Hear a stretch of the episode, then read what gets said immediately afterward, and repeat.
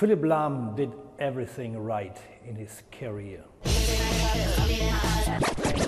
He's played over 500 matches for Bayern Munich. He won the Champions League and he is a World Cup winner. Now he's becoming a privateer and not Bayern Munich sporting director. The captain is definitely disembarking the ship at the end of the season.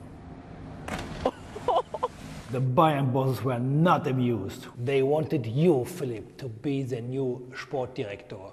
The sporting director at Bayern has no power. He is already a quite successful businessman. He's big in the cereal business. Schneekoppe.